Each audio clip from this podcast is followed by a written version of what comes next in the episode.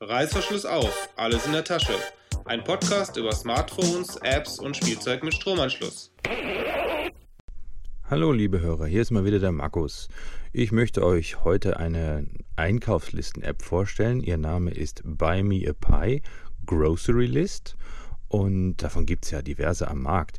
Warum will ich euch die vorstellen? Nun, ich habe was Besonderes gefunden, für mich zumindest, denn sie ist verbunden mit einer Webseite und über diese Webseite kann man die Liste eben auch befüllen. Nicht nur über das iPhone, sondern auch über Eingaben auf der Webliste. Und wenn man das tut, dazu kann man zum Beispiel auch seinem Partner seinen Account mitteilen.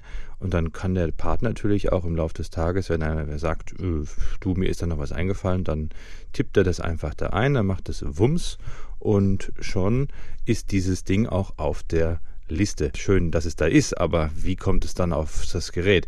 Nun, wenn eine neue Artikel auf diese Liste kommt, dann synchronisiert sich das iPhone direkt über Push. Dann hat man den neuen Artikel oder die neuen Artikel, die man einkaufen möchte, eben auch auf der Liste. Und so ist sichergestellt, dass am Abend auch ordentlich gekocht werden kann, wenn man das möchte. Die App hat mal nichts gekostet. Sie war umsonst. Das war so um die Weihnachtszeit rum, als sie rauskam. Jetzt habe ich nachgeschaut, kostet sie 2,39 Euro. Ob es das wert ist, das werde ich nach meiner Einschätzung euch gleich noch sagen. Ihr macht euch natürlich selber eine Einschätzung darüber. Was zum Beispiel kann sie denn noch so? Sie kann Vorschläge machen für Artikel. Also zum Beispiel, wenn man Wurst eingibt, dann fängt man an, WU mm, zu tippen und dann kommt auch schon Wurst. das ist nicht besonders spezifisch, aber zum Beispiel für mich reicht es. Ich hole mir dann die Anregung direkt an der Wursttheke. Ja, aber sie kann eben Deutsch erkennen als Sprache, sie kann Französisch und Englisch erkennen. So sind alle möglichen Artikel bereits hinterlegt und wenn man anfängt zu tippen, dann erleichtert einem das die App dadurch, dass man da Vorschläge bekommt. Kann man natürlich auch als Anregung sehen. Diese Artikel sind auch farbig hinterlegt. Das heißt zum Beispiel Wurst ist so rosa oder rot, weil es Fleisch ist. Gemüse ist mit einem grünen Marker hinterlegt und man kann das aber auch frei für sich definieren und dann kann man eben seine Backwaren, was ich braun oder sowas machen. Und die Gänge, in die man geht, kann man dann anhand der Farbe identifizieren. Das könnte man als Anregung sehen. Was ist denn noch besonders? Ja, ich habe das einfach mal gesehen und das fand ich so ein bisschen vermissenswert. Und äh, dann kam auch noch um die Weihnachtszeit diese Windows Phone Serie 7 Werbung raus, wo Kinder manipulieren ihren Vater, indem sie die Einkaufsliste manipulieren. Das fand ich sehr gut. Deswegen habe ich mir gedacht, probiere ich mal aus, ob das beim iPhone auch so funktioniert. Ich habe nicht groß rumgeschaut, wie gesagt, ob es was ähnliches gibt.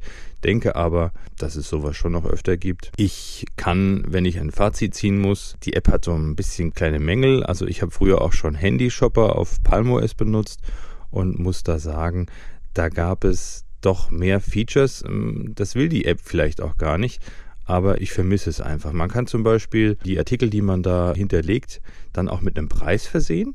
Aber eben, was die App dann nicht macht, sie summiert diesen Preis dann nicht auf, dass man dann am Ende des Tages oder am Ende des Einkaufs dann nicht weiß, wie viel man da wirklich ausgeben muss.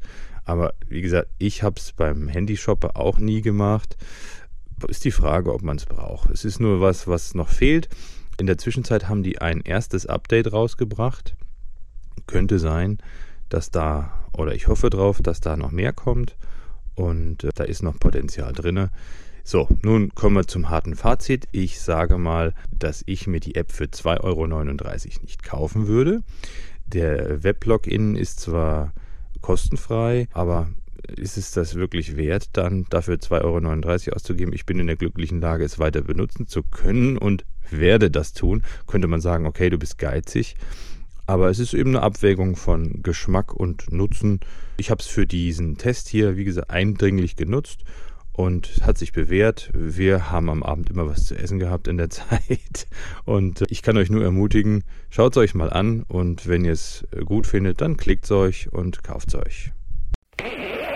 Reißverschluss wieder zu, beim nächsten Mal ist etwas Neues in der Tasche. Die Shownotes und weitere Folgen findet ihr unter www.indertasche.de. Anregungen, Kritik und Fragen könnt ihr uns per Mail an mail.indertasche.de schicken oder ihr sprecht auf unseren Anrufverantworter unter 02131 4052 3 mal die 9. Vielen Dank fürs Zuhören und nicht vergessen, wenn es euch gefallen hat, würden wir uns über Werbung für uns und Spenden an uns sehr freuen.